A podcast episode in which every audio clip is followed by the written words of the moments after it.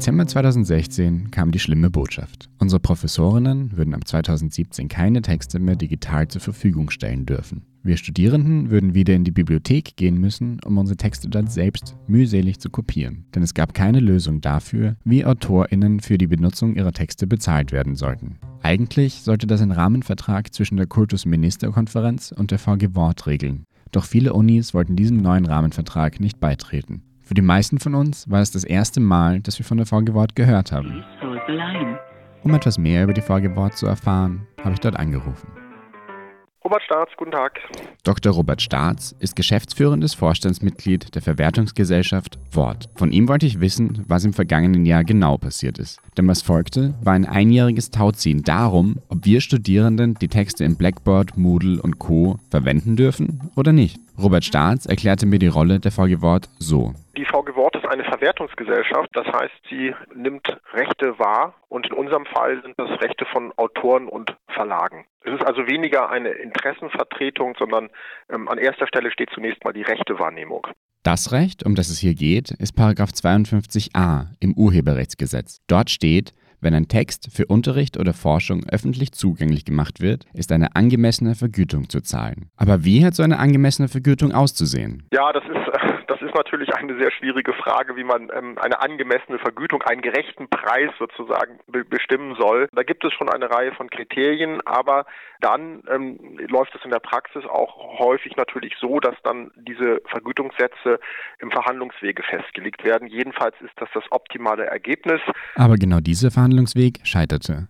Die Kultusministerkonferenz, kurz KMK, vertritt bei diesen Verhandlungen die Interessen der Hochschulen. Gerlinde Weiter von der KMK ist es so gewesen, dass wir eben von Anfang an uns für eine äh, Pauschalvergütung eingesetzt haben und die VG Wort von Anfang an für die Einzelerfassung und die Einzelabrechnung. Insofern kam da auch nie ein Vertrag zustande, sondern die VG Wort hat ja gegen uns geklagt. Und ähm, dann gab es einen langen Instanzenweg, der damit endete, dass eben der Bundesgerichtshof ein Urteil gesprochen hat. Und der Bundesgerichtshof hat eben gesagt, Einzelerfassung und Einzelvergütung. Der Rahmenvertrag vom Dezember 2016 hätte also verlangt, dass alle Texte einzeln erfasst werden. Als sich die Universitäten aber wegen des hohen Aufwands weigerten, diesem Vertrag beizutreten, erreichten KMK und VG Wort eine Übergangslösung. Bis zum 1. Oktober 2017 wollten sie einen neuen Vertrag aushandeln. Der Konflikt zwischen VG Wort und KMK ist aber nur das Symptom einer viel größeren Entwicklung, nämlich der Digitalisierung des Wissenschaftsbetriebs. Ich habe mich darüber mit Margret Lünenborg unterhalten. Sie ist Professorin am Institut für Publizistik der FU. Hochschulpolitisch ist es absolut essentiell, dass es ein praktikables Verfahren zur Bereitstellung elektronischer Ressourcen für die Lehre und auch für die Forschung geben muss. Sonst koppelt sich Deutschland von einem internationalen Wissenschaftsentwicklung einfach nachhaltig ab. Äh, es gibt andere äh, Länder, in denen schon viel offensiver mit Open Access Publishing äh, nur noch verfahren wird. An diesem Punkt haben wir also die KMK, die einen Wissenschaftsbetrieb vertritt, der sich unweigerlich weiterentwickelt und die VG Wort, die einer Gesetzeslage unterliegt, die mit diesem Fortschritt nicht mithalten kann. Doch das sollte sich ändern. Am 30. Juni verabschiedete der Bundestag das Urheberrechtswissensgesellschaftsgesetz. Das Gesetz tritt am 1. März 2018 in Kraft. Ab dann dürfen bis zu 15 Prozent eines Werkes für Studierende zugänglich gemacht werden. Für die Vergütung ist dann eine Pauschale oder eine repräsentative Stichprobe ausreichend.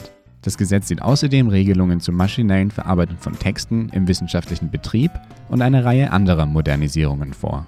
Basierend auf dieser neuen Gesetzesgrundlage müssen nun die KMK und die VG Wort eine neue Regelung finden. Gerlinde weiter. Also wir würden natürlich gerne als Kultusministerkonferenz im Schulterschluss auch mit der Hochschulrektorenkonferenz auf eine Pauschalregelung hinaus. Ob das klappt, wird sich zeigen. Fest steht aber, dass mit der Veränderung des Gesetzes ein erster Schritt in Richtung einer Modernisierung des Wissenschaftsbetriebes gemacht wurde. Mir ist es auch ganz wichtig, also diese Message versuche ich auch wirklich überall nochmal zu platzieren, dass die Semesterapparate ab 1.3. nicht bedroht sind. Wir können also weiterhin unsere Seminartexte ganz bequem per Mausklick herunterladen. Der Gang zum Kopierer bleibt uns erspart. Das Gesetz ist aber mit Vorsicht zu genießen, denn es ist vorerst auf fünf Jahre befristet.